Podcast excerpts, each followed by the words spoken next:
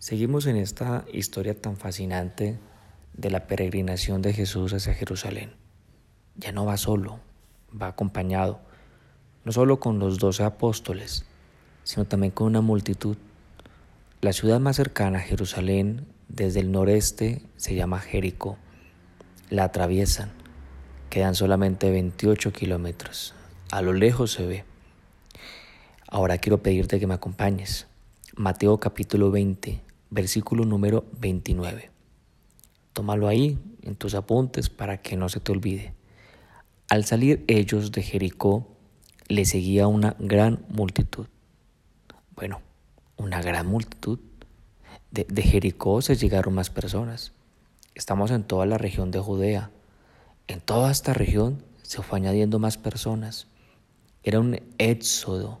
Eran miles de personas que acompañaban a Jesús hacia Jerusalén. Versículo siguiente, vamos al versículo 30. Y dos ciegos que estaban junto y dos ciegos que estaban sentados junto al camino, cuando oyeron que Jesús pasaba, clamaron diciendo, Señor, Hijo de David, ten misericordia de nosotros. Dos ciegos que estaban a las afueras de la ciudad de Jericó, en el camino, un camino obligatorio. Dos hombres con algo en común.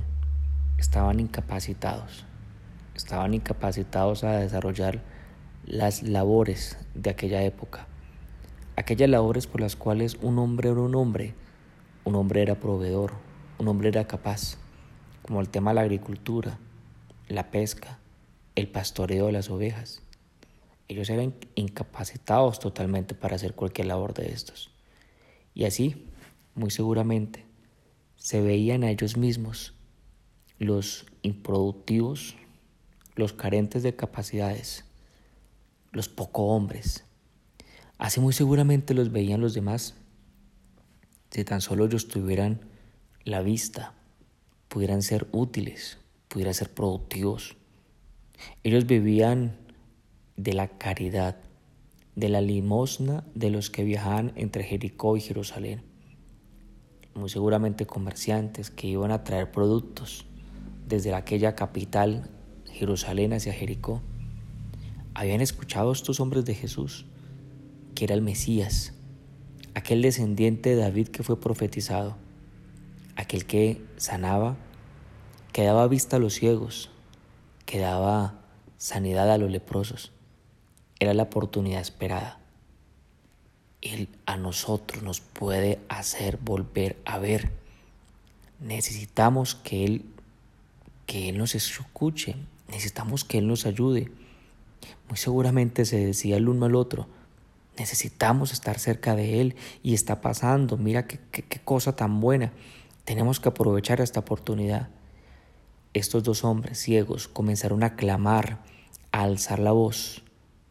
Escucharon los pasos y donde escuchaban los pasos, ellos dirigían sus labios y su voz, sacaban la voz desde lo más profundo de sus estómagos para que clamara con gran fuerza y decían algo reiterativamente, ten misericordia de nosotros. Podrás alcanzarte a imaginar el desespero, el anhelo que tenían estos hombres. Ellos querían una respuesta, ellos querían que el maestro se pusiera frente a ellos, querían y estaban seguros de algo, que el hijo de David podía sanarlos. Eso había en su corazón, esa certeza, esa convicción. Y seguramente eso es lo que a nosotros, pues también nos está enseñando estos hombres. Y nos enseñan qué es clamar, ten misericordia de mí, te necesito. Nadie puede responder mi petición, solamente tú. Muchas personas hoy en día se conforman y aunque no están de acuerdo con algo, ya se acostumbraron, se adaptaron, ya le llamaron que es normal, es normal vivir así, pero para estos hombres no era una opción, era urgente, una respuesta. Ellos no podían seguir su vida como la estaban viviendo, necesitaban un cambio, necesitaban una respuesta. Era urgente para ellos transformar. Por eso con todo el corazón le clamaban a Dios. ¿Qué te parece entonces la enseñanza de estos, entre comillas, incapacitados? ¿Qué pasaría si tú y yo le clamáramos a Dios con todo el corazón? ¿Tienes alguna petición? Clamémosle a Dios por ese hijo, por ese matrimonio, por ese sueño que tienes, por ese anhelo que tienes. ¿Qué pasa si tú y yo, yo le clamáramos a Dios con todo el corazón. ¿Sabes qué es lo que pasa? Es que muchas veces nos conformamos, pero no, no nos apasionamos con ir a la fuente de la misericordia. Para Jesús le era imposible no ser misericordioso. Para Jesús esto le es imposible. Él por más que diga, oiga, hoy no voy a ser misericordioso, por más que lo diga, él no puede, él no puede negarse a sí mismo. ¿Qué esperas entonces para aprovecharlo? ¿Qué esperas? Aprovecha su misericordia, está enfrente de ti. Solamente tienes que clamarle con todo el corazón. Ahora, tienes que hacerlo. ¿Tienes que hacerlo solo? ¿O lo tienes que hacer en pareja? ¿Lo tienes que hacer con tus hijos? Hazlo. Hágalo, hagámoslo. El versículo 31 dice, y la gente les reprendió para que callasen, pero ellos clamaban más diciendo, Señor Hijo de David, ten misericordia de nosotros.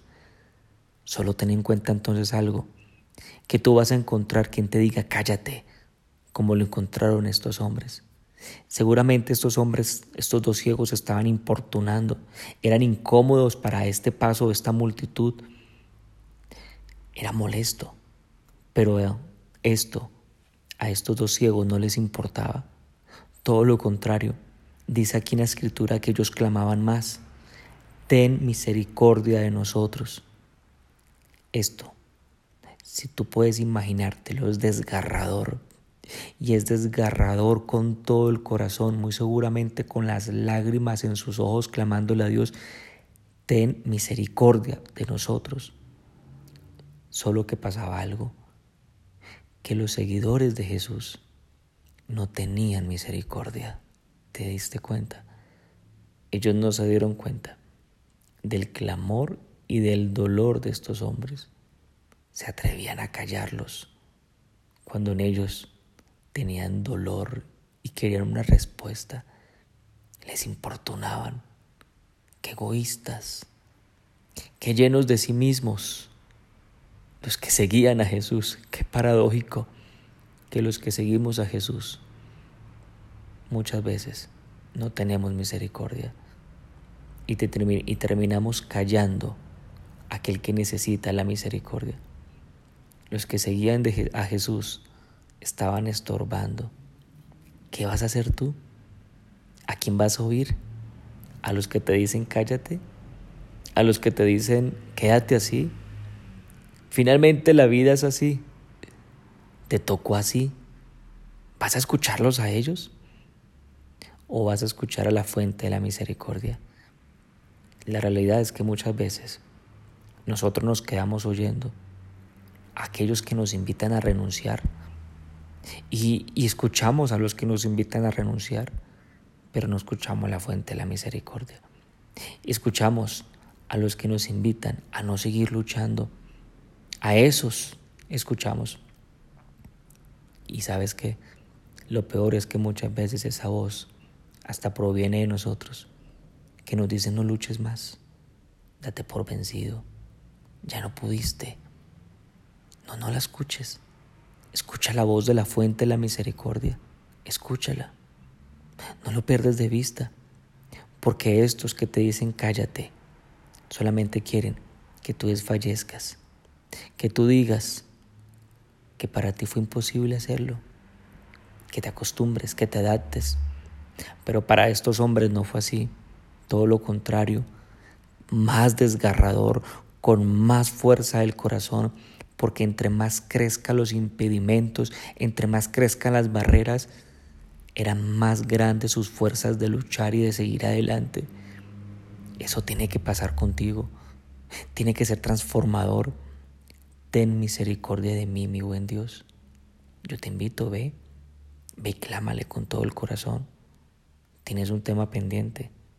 ¿Qué estás esperando? Que las cosas se solucionen así nomás y que tú digas, es que Dios conoce mis problemas, Dios conoce lo que tengo. Claro que lo conoce. Pero sabes que a veces hay que destrozar el orgullo nuestro para aprender a ser humildes, para poder rendirle todo a Él. Ve, hazlo. Tienes que serlo acompañado. Ve, hazlo, pero hazlo con todo el corazón.